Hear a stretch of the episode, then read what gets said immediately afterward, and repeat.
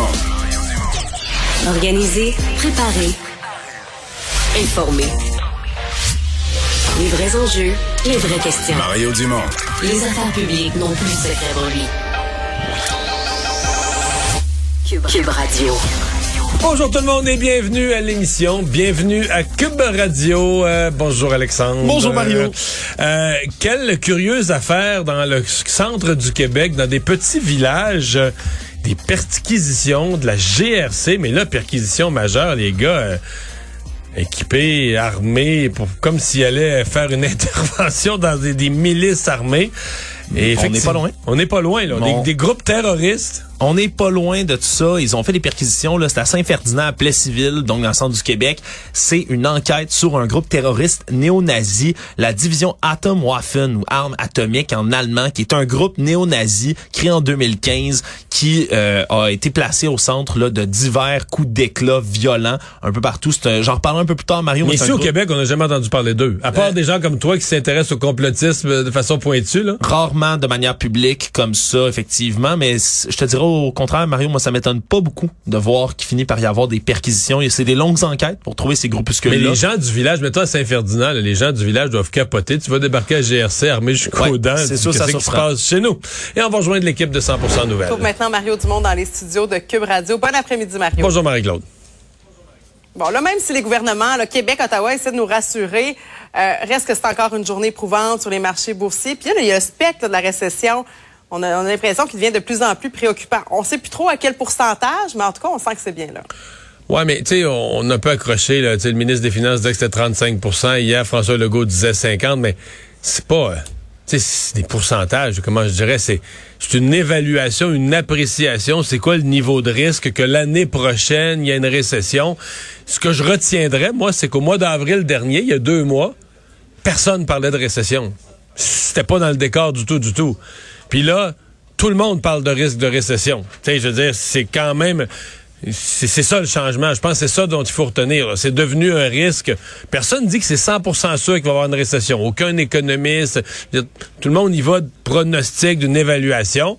Mais euh, tout le monde craint euh, qu'une... euh, que ça fait partie des possibilités. Puis je te dirais même que la récession pour 2023...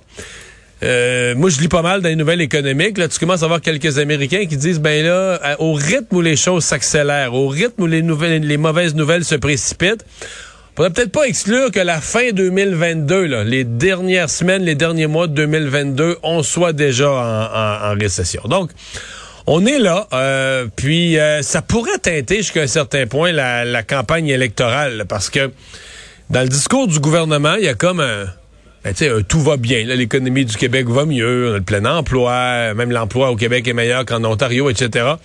Alors c'est sûr que si tu sens venir, soit si on est dedans, ou si tu sens venir à proximité un gros ralentissement économique, que pendant la campagne électorale, euh, il y a des mises à pied, des, mauvaises nouvelles économiques, ça vient teinter la, prochaine campagne.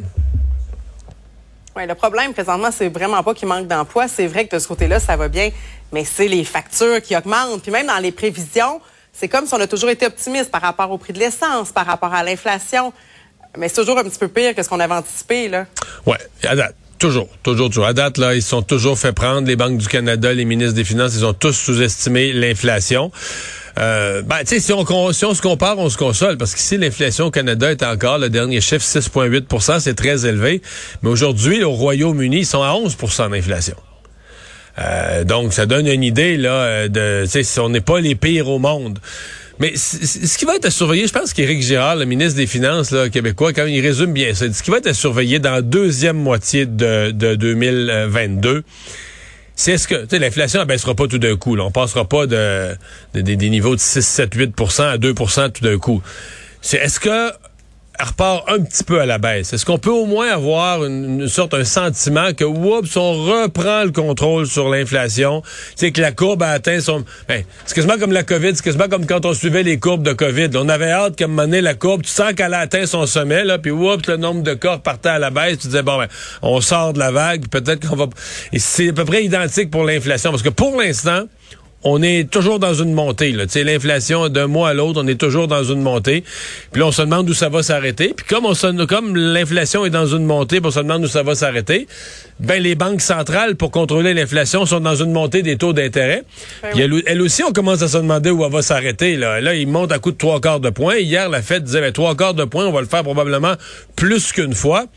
Donc, on n'est plus... Tu sais, au départ, on avait les taux à 0,25% puis on montait à coup de un quart de point. Tu dis, OK, 0,25, ils vont monter à 0,50, 0,75. Maintenant, on va atteindre 1% d'intérêt, de taux directeur.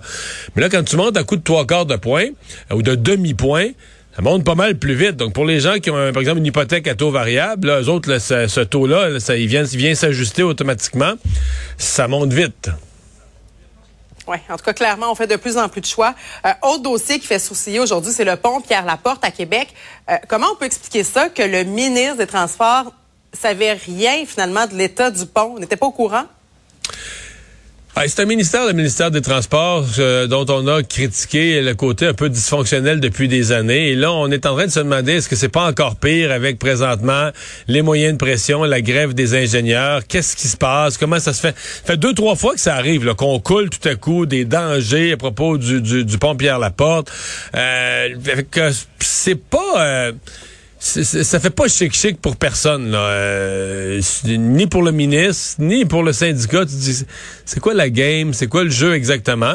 Mais là, le ministre, aujourd'hui, a quand même été obligé de réagir, de rassurer tout le monde en disant les travaux vont se faire de façon euh, plus rapide que... D'abord, le pont sécuritaire, mais deux, les travaux qui sont nécessaires vont se faire de façon euh, plus rapide que prévu. Mais effectivement, là, euh, on parle d'une étude sortie fin avril et qu'à cette, une étude quand même là, importante là, avec des, des, des, des impacts là, importants sur le, le pont Pierre-Laporte et dont le ministre n'aurait pas été saisi presque deux mois plus tard.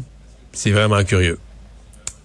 Oui, surtout que c'est un autre dossier aussi de transport difficile pour le ministre Bonnardel. Bon, là, il y a le pont, euh, il y a le tunnel, le tramway, le REM. Ouais, par contre- Ça s'accumule, là, quand même. Ouais, par contre, dans le cas du tunnel, Québec-Lévis, euh, c'est un peu bizarre, mais tous les problèmes au pont, quand on va devoir rénover sérieusement le pont Pierre-Laporte, si, si on est obligé de fermer euh, des voies ou toutes les voies ou toutes les voies dans une direction du pont Pierre-Laporte, je veux dire, voilà des semaines et des mois où l'appui dans la région de Québec, en particulier sur la rive sud, l'appui au tunnel va, va, va monter en flèche. Là.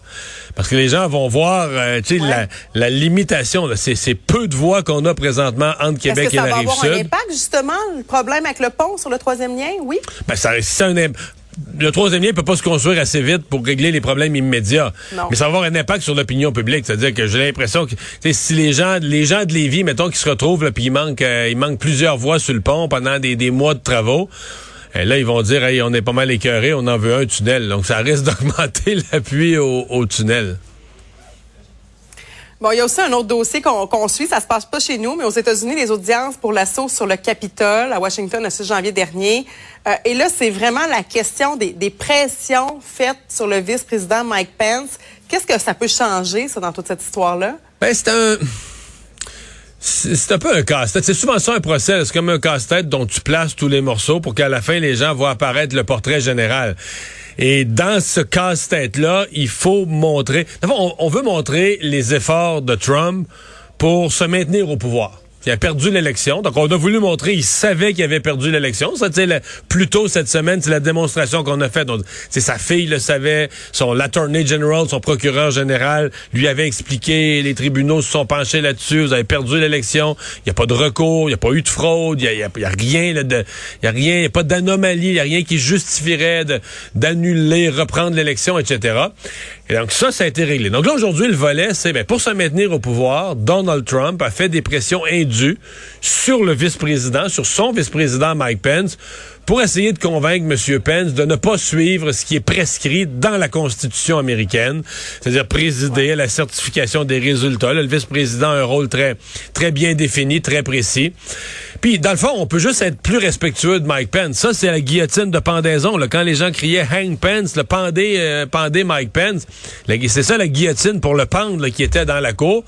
Et, et on peut se demander, là, si, s'il l'avait attrapé, est-ce qu'il aurait été assassiné? Moi, je pense qu'il y a une forte, probabilité qu'il aurait été assassiné par ces gens-là. Et là, on aurait empêché le déroulement. Donc, le- le- donc c'est c'est gros. là. Est-ce que, après ça, c'est de prouver est-ce que Trump a Ouais. voulu ça? Est-ce que Trump a... Parce que Trump, dans ses discours, là, attaquait directement Mike Pence. Ses discours publics, là, aux foules, disait Mike Pence ne doit pas laisser... il, disait pas qu'est-ce qu'il fallait qu'il arrive. Il disait, si jamais il devait certifier le résultat, euh, ça serait pas bon. Tu sais, des espèces de sous-entendus. Alors, c'est vraiment ça. Et là, ça met en relief, moi, je trouve, la droiture de Mike Pence, qui, contre vents et marées, contre Trump, contre les fous de Trump, euh, s'est tenu debout, puis à dire, voici ce que prévoit la Constitution de notre pays. Puis, euh, c'est un homme respectueux des institutions. Puis, euh, il a marché avec ça, puis il a fait certifier les résultats, puis la sermentation de Joe Biden a eu lieu tel que prévu deux semaines plus tard. Une chance que quelques personnes de droiture comme Mike Pence ont tenu tête à, à- à Donald Trump. Les Américains lui doivent peut-être... Malgré la pression, là. malgré la pression et le danger physique, le danger de, euh, dans son cas, c'était juste un danger politique, c'était un danger physique. C'est des gens comme ça qui ont protégé les démocraties aux États-Unis. Puis la- toute cette étude-là nous démontre, c'est-à-dire que ça nous démontre à quel point on est devenu proche là, que le système. On est passé un poil là, que le système bascule. On dit la plus grande démocratie au monde, mais Donald Trump l'a étiré dans ses derniers retranchements, dans le mensonge, dans, dans la violence, mais dans tous les efforts, parce que tout ça n'avait qu'un seul but, se maintenir au pouvoir. Peut-être un deuxième but là, dans le cas des mensonges, ramasser de l'argent. Il a ramassé 250 millions de levées de fonds là, en disant, vu qu'il s'était fait voler l'élection, il fallait que les gens payent. images du Capitole, puis on dirait qu'on n'en revient pas encore. Euh, Mario, en terminant en 30 secondes, peut-être un petit mot sur le départ à la retraite euh, de Pierre Bruno. Hey, c'est vraiment une époque. Ce matin, je disais, ça a fait sourire des gens. Tu sais, euh, je suis pas, suis pas arrivé avant hier sur la scène publique, mais quand Pierre, lui, s'est assis sur la chaise, j'étais un gamin, j'avais 6 ans.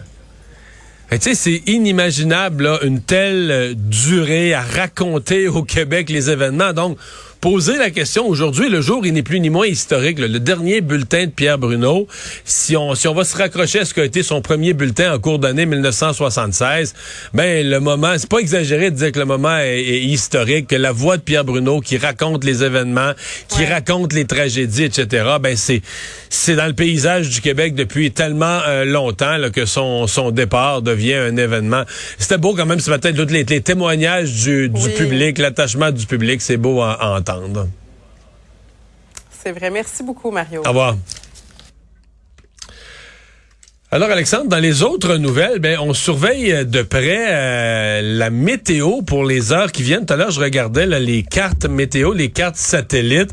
Euh, on dit à peu près dans une demi-heure, vers 16h, 16h10, là, au-dessus de Saint-Eustache, Laval, euh, euh, passe un méchant système. euh, Ben, une chance, Mario, que mon téléphone était sur silencieux pendant que tu étais à LCN parce que j'ai reçu l'alerte euh, de Météo Média, mais l'alerte euh, gouvernementale qui est passée sur mon ah, ben, téléphone. Je- cellulaire. tu, me dis ça, là, je l'ai sur Mais mon voilà, sel, elle est apparue moi ça, aussi. a- ça a vibré là il y a quelques minutes seulement donc euh, Alerte d'orage violent pour euh, donc ici pour Montréal, là, Oui. où, où on est présentement, ok? Pl- plusieurs régions du Québec, particulièrement le sud, donc c'est Environnement Canada qui émet cette alerte-là. On dit entre autres les régions de l'Outaouais, Laurentides, Lanaudière, Mont-Laurier, Mont-Tremblant, Pontiac, mais maintenant également Laval, Est-ce Montréal. qu'on est parce qu'ils disent de se mettre à l'abri, est-ce qu'on est à l'abri ici dans le studio? Je pense que oui, notre euh, bâtiment a l'air Est-ce je, solide. est-ce que je devrais le mettre le portable en accent circonflexe au-dessus de ma tête? Peut-être. Euh, si vous nous perdez en plein milieu, c'est peut-être que cet orage violent nous est tombé dessus, mais pour l'instant, euh, semble-t-il que euh, Mais c'est moi, la ces carte que j'ai vue tantôt, ça passait juste au nord. là. Laval, Saint-Eustache, Mirabel, toute une vers Repentigny, là, d'ouest, d'ouest en est, où ça passait juste au nord de l'île de Montréal. ça va être des orages violents et comme les conditions qui sont propices à ces orages violents-là s'apparentent à ceux d'une tornade, il pourrait y en avoir. Donc on parle vent On est- fort, on- grêle. Depuis, ouais, mais depuis le mois de mai, on prend ça comme une petite coche plus au sérieux, là, parce qu'on a souvent eu ces avertissements-là, ben, 9 fois sur 10, il y en avait pas. Mais là, avec le, le déret chaud du mois de mai, on est tous un peu euh, échaudés, là. Ouais, on va faire attention parce qu'en plus, c'est la plupart des secteurs qui sont en alerte en ce moment, c'est à peu près les mêmes qui ont vécu directement ce déret chaud-là, les vents de 150 km heure, là, qui ont coupé l'électricité, jeté des arbres à terre et autres. Donc, euh, si vous nous écoutez, j'espère que vous êtes à l'intérieur et puis que vous êtes euh, en sécurité. Ne prenez pas de chance. Euh, hier, ça nous est arrivé en toute fin d'émission. On n'avait aucun détail. On savait juste qu'il y avait eu deux arrestations liées au meurtre de Manon Boisvert. Euh, on en sait un petit peu plus. Là. Oui, parce que maintenant, c'est des accusations de meurtre qui ont été déposées contre les deux suspects qui sont en lien avec donc le décès de Manon Boisvert. On c'est une enquête du service de police de l'agglomération de Longueuil qui a mené à la découverte donc que cette victime-là, Madame Boisvert, a été ciblée C'était pas une victime choisie au hasard. C'est ce qu'on sait pour l'instant. Et donc, ces deux suspects-là ont été interceptés pendant qu'ils quittaient un commerce du chemin Chambly. C'est un homme âgé de 46 ans, une femme âgée de On 36 les ans. identifie pas encore? Non, deux résidents de Longueuil, mais on ne les identifie pas. On connaît que leur âge euh, et leur euh, genre à ce point-ci. Et euh, donc là, c'est une enquête qui a pris là plusieurs plusieurs mois, cinq pour être précis. Donc on devrait là, avoir des identifications et un peu plus de détails plus tard. Mais comme on dit, euh, comme la police le dit, ce serait intéressant de savoir comment ça se fait que très madame violent. Elle disait, on, euh, à l'époque, on disait qu'elle avait été égorgée, ni Oui. plus ni moins, dans son la gorge véhicule. ouverte dans son véhicule. Donc, va falloir voir comment, euh, qu'est-ce qui est arrivé à Madame Boisvert. Surtout que, selon la théorie donc des enquêteurs, ce serait pas au hasard. là. Elle serait vraiment C'est elle ciblée. qui était, qui était visée. Et restons à Longueuil. Qu'est-ce qui s'est passé à Longueuil avec des, ma foi, des, des boîtes à fleurs, une tentative de ralentir un petit peu la circulation? Oui, c'est un projet, là, on appelle ça un projet d'apaisement de la circulation. C'est un programme de la ville de Longueuil qui s'appelle Maru pour jouer, euh, qui vise à rétrécir la largeur des voies. Euh, qui vise à forcer, entre autres, les automobilistes à ralentir là, de matière euh, les enfants pour qu'ils puissent jouer dans la rue en toute quiétude. Donc, c'est comme des gros bacs à fleurs qui sont installés. Un peu, puis ça force les automobilistes à passer entre les deux et donc d'être euh, plus prudent, de ralentir. Puis comme ça, ça permet aux enfants de jouer, par exemple, au hockey dans la rue, à toutes sortes de sports. Mais là, le problème, c'est que ça plaît pas à tous les résidents de les des rues en question, dont la rue Saint-Michel. Et il y a une mère de famille. C'est quoi, les gens considèrent que ça encombre la rue? Ouais, mais il y en a qui s'impatientent, qui pensent que ça les empêche de circuler assez vite.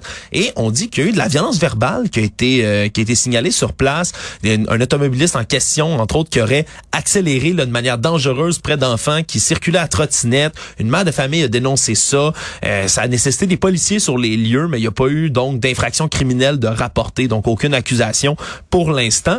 Mais on parle là de, de menaces verbales envers un enfant de 5 ans, euh, des menaces envers la famille. C'est en bien question. ça. Des menaces en envers la famille en question parce que on dit que la, la mère de famille, Anne Leblond, comme elle est présentée euh, dans le Devoir, elle a demandé à ce que ce projet-là soit mis sur sa rue, mais les voisins n'étaient pas d'accord, puis ils l'ont ciblé en raison de ça. Bref, il y a de la bisbille qui entoure tout ça. Du côté de la ville, on a dénoncé haut et fort là, le fait qu'il y a des adultes qui intimident des enfants. Il par à je le vois. Est-ce que c'est bien fait? Est-ce que ça a de l'allure? Est-ce que c'est... Mais que ce soit bien fait ou mal fait, je pense que d'insulter Non, les enfants de 5 insulter ans un sur enfant la de 5 rue, ans, ouais. je suis pas sur le même dossier. Insulter un enfant de 5 ans, c'est complètement débile. Mettre des boîtes pour protéger, pour protéger les enfants, ça peut avoir de l'allure. Mais des fois, les villes sont capables aussi de faire des conneries qui vraiment entravent inutilement la, la circulation. Je serais curieux quand même. Je vais aller voir ça. Je vais aller voir ça.